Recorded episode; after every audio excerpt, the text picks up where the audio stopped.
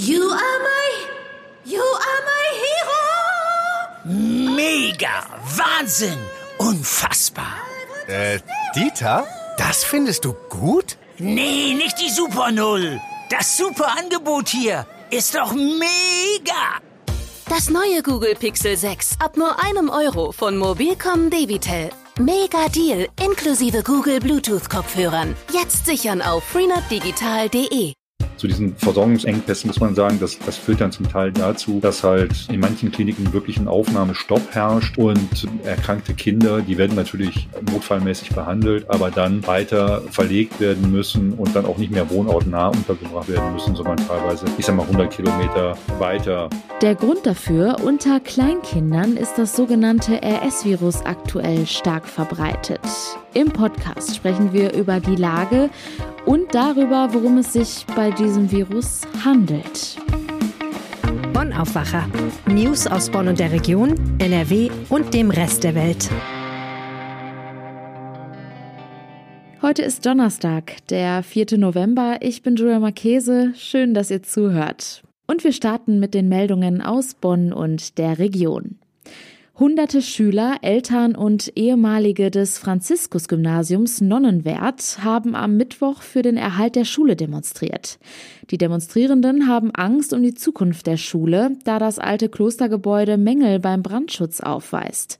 Die Kosten für langfristig tragfähige Lösungen belaufen sich laut Schulträger und Inseleigentümer Peter Soliman auf mindestens 10 Millionen Euro. Elternvertreter schätzen die Kosten deutlich niedriger ein. Der Eigentümer ließ zuletzt offen, ob er Träger der Schule bleiben will. Für Verunsicherung sorgte auch ein Exposé einer Immobilienfirma, demzufolge aus der Schule Wohnungen werden könnten. Soliman bestreitet, das Exposé beauftragt zu haben. Die Immobilienfirma spricht von einem Missverständnis. Caroline Zimmermann von der Schülervertretung fordert von Soliman alles in seiner Macht Stehende zu tun, um den Erhalt der Schule zu sichern. Mit Plakaten und Sprechrufen machten die Demonstrierenden auf ihrem Zug durch Rehmagen auf sich aufmerksam. Remagens Bürgermeister Björn Ingendahl erklärte auf der Demo, dass die Stadt gerne die Trägerschaft für die Schule übernommen hätte. Das sei jedoch rechtlich in Rheinland-Pfalz nicht möglich, sagte Ingendahl. Inseleigentümer Soliman ließ über einen Sprecher ausrichten, dass sein Ziel sei, das Gymnasium auf der Insel Nonnenwert zu retten. Aktuell sei er in intensiven Gesprächen mit allen beteiligten Gremien der Schule und der Politik. Menschen, die sich in Bonn derzeit noch gegen das Coronavirus impfen lassen wollen, brauchen teilweise viel Geduld. Vor der Impfstation im Stadthaus haben sich zuletzt lange Schlangen gebildet. Die Schlangen entstehen, weil die Impfung ohne Termin angeboten werden und dadurch nur schlecht abschätzbar ist, wie viele Menschen kommen, sagt Vizestadtsprecher Mark Hoffmann. Anders als in den vergangenen Wochen fehlen ganz aktuell weitere Vorortaktionen. Die Impfbusse bleiben derzeit im Depot. Sie werden aufgrund der Witterung nicht eingesetzt. Die Stadt möchte aber etwas gegen die langen Wartezeiten tun.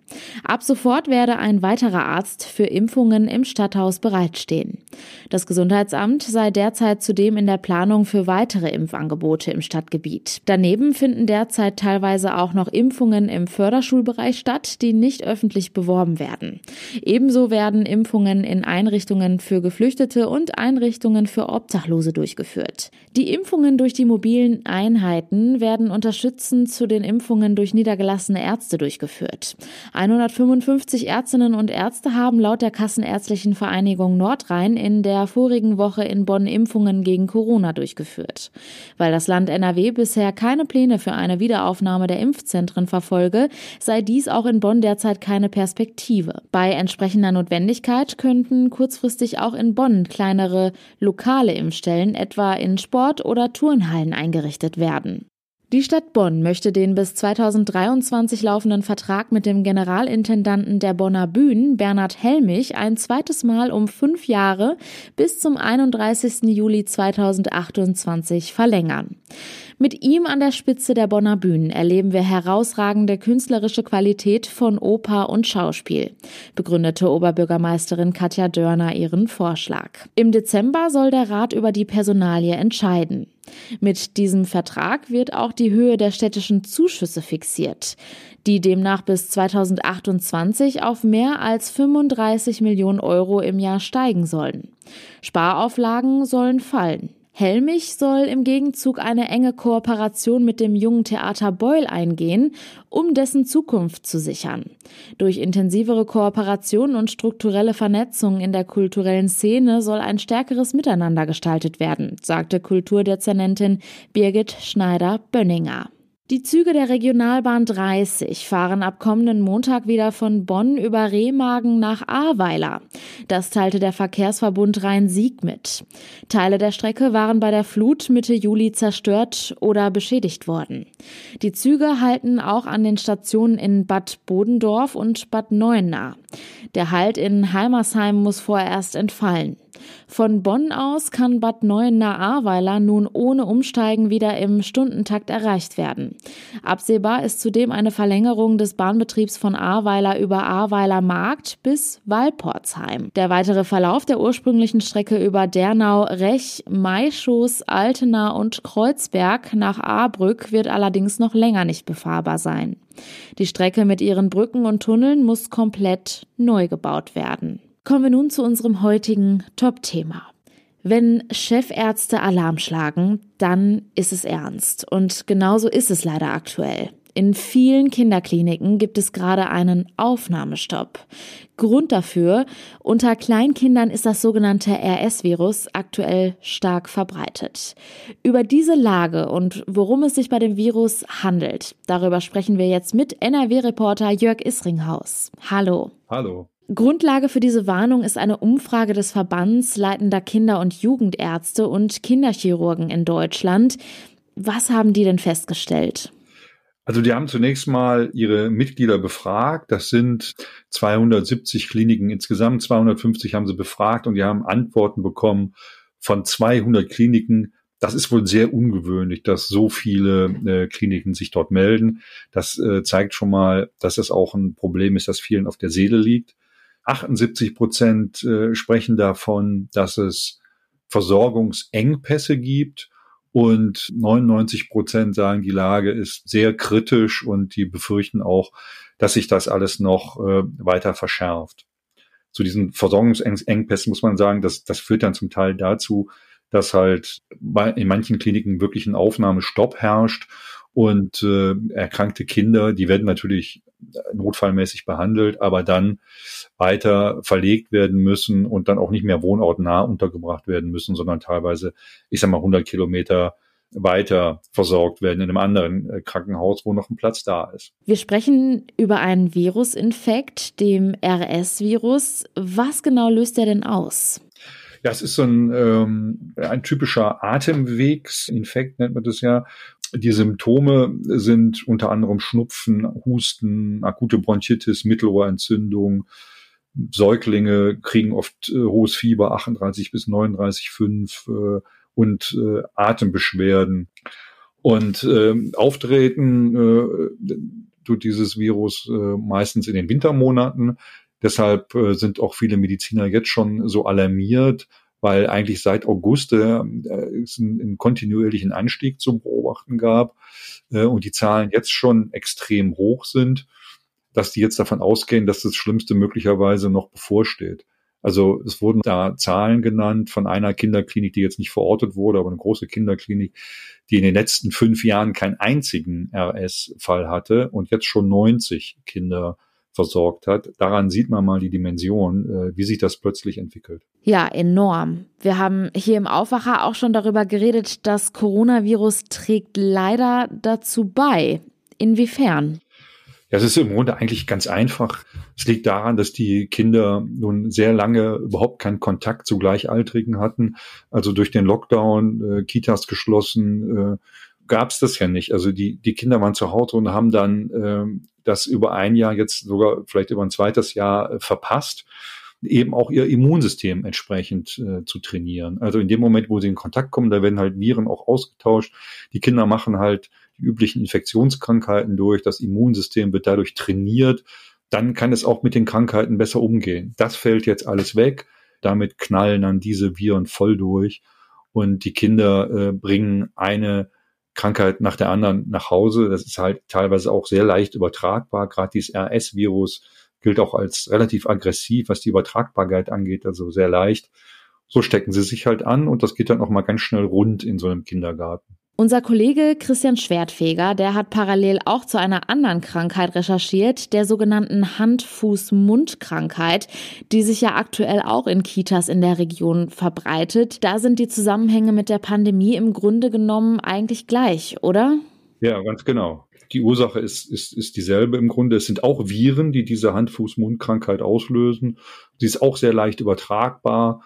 Die Auswirkungen sind halt nicht ganz so gravierend. Das kann sehr unangenehm sein dieser Ausschlag, äh, den die Kinder dadurch kriegen, auch schmerzhaft, wenn das wirklich im Mund haben. Aber es ist äh, unterm Strich eigentlich relativ harmlos, wogegen äh, man ja nochmal sagen muss, dass dieses RS-Virus äh, schon auch äh, ähm, gefährliche Konsequenzen haben kann. Insofern, dass äh, gerade sehr junge Kinder, also Neugeborene, Frühgeborene, äh, also kleine Säuglinge sehr stark davon betroffen sind. Je jünger, desto gefährlicher wirkt sich dieses Virus aus äh, auf die Kinder. Und das kann im Extremfall auch bis dahin gehen, dass die Kinder an diesem, an den Folgen dieser Erkrankung sterben. Das tritt sehr selten auf, passiert sehr selten, aber es gibt diese Todesfälle und äh, die Mediziner haben natürlich große Angst, dass äh, sich das in diesem Winter möglicherweise häufen könnte und dann doch eine ungewöhnliche hohe Zahl vielleicht von äh, Sterbefällen zu äh, bedauern wäre. Was muss dann jetzt also passieren? Ja, es geht vor allen Dingen aus Sicht der, der Ärzte geht es vor allen Dingen darum, die Versorgung der Kinder sicherzustellen, der kranken Kinder. Äh, einige Kliniken machen sozusagen schon dicht und sagen, äh, wir haben keine freien Betten mehr, das geht nicht mehr. Das Ganze hängt zusammen mit der sogenannten Pflegepersonaluntergrenzenverordnung, sehr sperriges Wort die aber dafür sorgen soll, dass das Pflegepersonal in den Krankenhäusern nicht überlastet wird.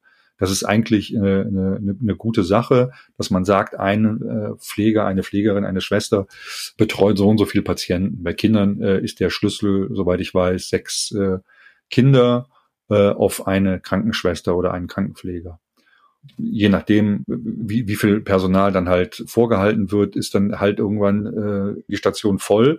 Und dann muss man halt als Krankenhaus sagen, entweder sagen, wir, wir nehmen keine Kinder mehr auf, oder man sagt, wir gehen, setzen uns darüber hinweg, also dann betreut halt ein Pfleger eben mehr Kinder.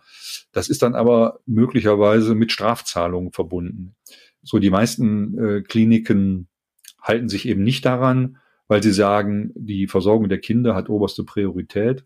Aber ein Teil der, der Kliniken macht es schon, also etwa 25 Prozent haben die Ärzte gesagt, der Kliniken äh, befolgen diese, diese, diese Grenze.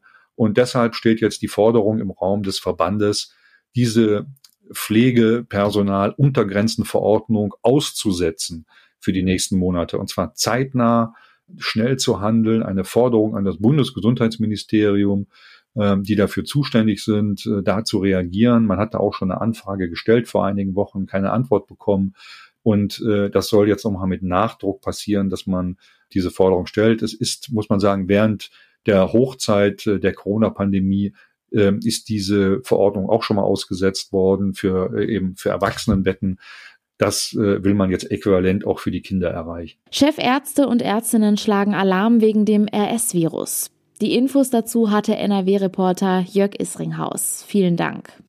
Ein sogenannter Bußgottesdienst. Der soll Mitte November im Kölner Dom stattfinden. Im Kern geht es da um den sexuellen Missbrauch in der katholischen Kirche. Und über diesen Gottesdienst wird gestritten. Was genau ist da eigentlich geplant? Was ist die Kritik? Und wird dieser Gottesdienst am 18. November stattfinden? Darüber sprechen wir jetzt mit Kulturchef und Kirchenexperte Lothar Schröder. Herzlich willkommen im Aufwacher. Ja, hallo. Lothar, was genau ist denn dieser Gottesdienst? Der Bußgottesdienst gerade so im Umfeld von Missbrauchsfällen oder von äh, sexualisierter Gewalt gibt es in der katholischen Kirche eigentlich jetzt schon seit 10, 11 Jahren, seitdem die große Missbrauchsstudie äh, bekannt geworden ist. Die spektakulärste war direkt am Anfang, das war 2010, als der Osnabrücker Bischof Bode vor 650 Gläubigen im Dom sich flach vor dem Altar aus Scham vor den Verfehlungen der Kirche auf den Boden legte. Auch das ist damals schon diskutiert worden. Es gab dann in den einzelnen Bistümern immer mal wieder Bußgottesdienste, in denen vor allem die Bischöfe an der Spitze des Bistums stehend ihre Schuld bekannten und sich für die Taten, die die Kirche begangen hat, schämten. Also ein öffentliches Bekenntnis der Buße.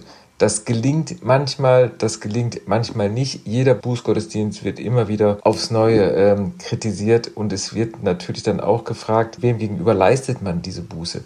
Die Buße ist etwas, was der Gläubige mit Gott ausmacht und nicht mit anderen Menschen. Äh, die Frage ist also, an wem richtet sich die Buße und wer spricht denjenigen, der der Buße tut, frei? Das ist so das große Problem, das jeden Bußgottesdienst begleitet. Auf der anderen Seite werden Bußgottesdienste auch von Laien immer wieder gefordert, weil das einfach ein sichtbares Zeichen ist, dass die Kirche möglicherweise etwas kapiert hat, was sie da angerichtet hat, was sie immer noch anrichtet, auch mit ihren nach wie vor unveränderten Strukturen. Jetzt ist es ja so, dass sich der Kölner Erzbischof Kardinal Rainer Maria Wölki aktuell in einer Auszeit befindet. Auch er stand ja zuletzt heftig in der Kritik. Hintergrund war, dass er vor ungefähr einem Jahr ein Gutachten zu sexualisierter Gewalt nicht veröffentlichte. Er ist also bei dem Gottesdienst nicht dabei. Was genau ist denn für den Gottesdienst geplant? Was konkret geplant wird, äh, ist noch nicht bekannt. Da tüftelt man noch äh, rum. Ähm, ein Bußgottesdienst ist von den Laien im Erzbistum Köln schon vor zwei, drei Jahren gefordert worden vom Diözesanrat. Und ganz konkret hängt das natürlich mit der Person des Erzbischofs Rainer Maria Wölki zusammen. Der Diözesanrat wünschte sich, dass der Kardinal sich mitten in die Kölner Kirche stellt und ein Schuldbekenntnis ablegt und Buße tut. Der Kölner Kardinal ist nicht mehr im Erzbistum. Er ist noch bis Anfang März, äh, wie du sagtest, hat er sich eine Auszeit genommen, ist derzeit, glaube ich, in Holland. Äh, und von daher fehlt so ein bisschen die unmittelbare Ansprechperson. Wer jetzt den Gottesdienst leitet, ist der Weihbischof Rolf Steinhäuser, der in Abwesenheit von Wölki, ich sag mal, als Verwalter des Erzbistums eingesetzt wurde. Er ist übrigens auch der einzige Bischof im Bistum, dem keine Pflichtverletzung nachgesagt wurde. Also ein bisschen hat man den Eindruck, das ist einfach der falsche Ansprechpartner, der in diesem Bußgottesdienst äh, Buße leistet für die Institution Kirche. Eigentlich gehört an diese Stelle Kardinal Wölki. Über diesen Gottesdienst wird jetzt viel gestritten. Ist denn nur die Abwesenheit von Kardinal Wölki ein Kritikpunkt oder gibt es da auch noch weitere Gründe? Das ist vielleicht ein Grund. Der andere Grund ist, dass im Erzbistum mittlerweile so viel Glaubwürdigkeit verloren gegangen ist, dass jedes Mal, wenn irgendetwas zum Missbrauch oder zur Aufarbeitung von Missbrauch gesagt oder getan wird, sich immer sofort Diskussionen anschließen von Betroffenen, von Nicht-Betroffenen. Und selbst die betroffenen Kreise untereinander sind gespaltener Meinung. Ähm, Im Erzbistum Köln kann man über dieses natürlich schwierige Thema nicht mehr äh, ohne eine Spur, sage ich mal, von Skandalisierung reden. Und äh, so ist das auch in diesem Fall. Also es gibt ähm, frühere Sprecher des betroffenen Beirates, die sagen, ich kann, sie sind eingeladen worden in den Gottesdienst, aber ich kann doch nicht in einer Kirche sitzen, deren Institution schlimme Verbrechen an Kinder und Jugendliche begangen hat, umgeben von Kreuzen und möglicherweise sind auch Täter eingeladen und sitzen in der gleichen Kirchenbank. Aktuelle Sprecher des betroffenen Beirates begrüßen diesen Schritt als Zeichen, ich sag mal, von Demut und Reue. Also auch da gehen die Kritikpunkte deutlich auseinander. Man kann als Nicht-Betroffener schlecht darüber urteilen, ob das der richtige oder der falsche Weg ist. Das muss jeder Betroffene für sich entscheiden und hat natürlich auch das Recht, in der Öffentlichkeit dann seine Meinung kundzutun. Das sind Menschen, die in ihrer Kindheit und äh, Jugend Sachen erlebt haben, die in den meisten Fällen das ganze Leben sie begleiten, äh, prägen und äh, sie vor große Probleme stellen. Was ist denn deine persönliche Einschätzung zu diesem Thema? Denkst du, dass der Gottesdienst so wie geplant stattfinden wird? Ich habe mit dem, äh, dem Sprecher des Erzbistums gesprochen. Man geht davon aus, also man ist festen Willens, dass man den äh, Bußgottesdienst stattfinden lässt. Vielleicht wird man äh, auch noch stärker als bisher Betroffene einbeziehen, dass man irgendwie einen Rahmen findet, der es möglich macht, würdig diese schlimme Vergangenheit und Gegenwart der Kirche zu bedenken. Es wäre besser gewesen, wenn man das nicht angekündigt hätte und wenn man den, äh, den Administrator, den apostolischen Administrator Weihbischof Rolf Steinhäuser nicht in diesen Zugzwang gebracht hätte, äh, jetzt diesen Gottesdienst zu machen. Dem Erzbistum tut es sicherlich nicht gut, glaube ich, äh, den Gottesdienst zu feiern. Grundsätzlich, wenn alle Betroffenen eingebunden sind, sind vielleicht Bußgottesdienste sicherlich eine Möglichkeit zu zeigen, dass man bereit ist, mit den Betroffenen neue Wege zu gehen. Über die aktuellen Entwicklungen zu diesem Thema halten wir euch natürlich hier und auf RP Online auf dem Laufenden. Vielen Dank, Lothar Schröder. Ja, danke schön. Und das sind unsere Kurznachrichten. NRWs neuer Ministerpräsident Hendrik Wüst hat sich in seiner ersten Regierungserklärung für einen vorzeitigen Kohleausstieg bereits im Jahr 2030 ausgesprochen. Geplant ist der bisher für 2038. Zudem will er möglichst viele Dörfer im rheinischen Braunkohlerevier erhalten. Eine Entscheidung über die Zukunft von fünf Dörfern am Rande des Tagebaus Garzweiler soll Ende 2026 fallen. Nach dem Brand im Affenhaus an Neujahr 2020 setzt der Zoo Krefeld weiterhin auf die Haltung von Gorillas und Schimpansen. Der erste Abschnitt des Artenschutzzentrums könnte 2022 fertiggestellt sein. Das teilte der Zoo mit. Bei dem Großbrand waren etwa 50 Tiere gestorben, darunter acht Menschenaffen. Zum Schluss wie immer noch der kurze Blick aufs Wetter. Und das wird ungemütlich nass. Im Tagesverlauf sind immer mal wieder Schauer möglich. Die Temperaturen liegen zwischen 6 und 9 Grad. Das meldet der Deutsche Wetterdienst. Und das war der Aufwacher vom 4. November. Habt einen schönen Tag. Ciao. Mehr Nachrichten aus Bonn und der Region gibt's jederzeit beim Generalanzeiger. Schaut vorbei auf ga.de.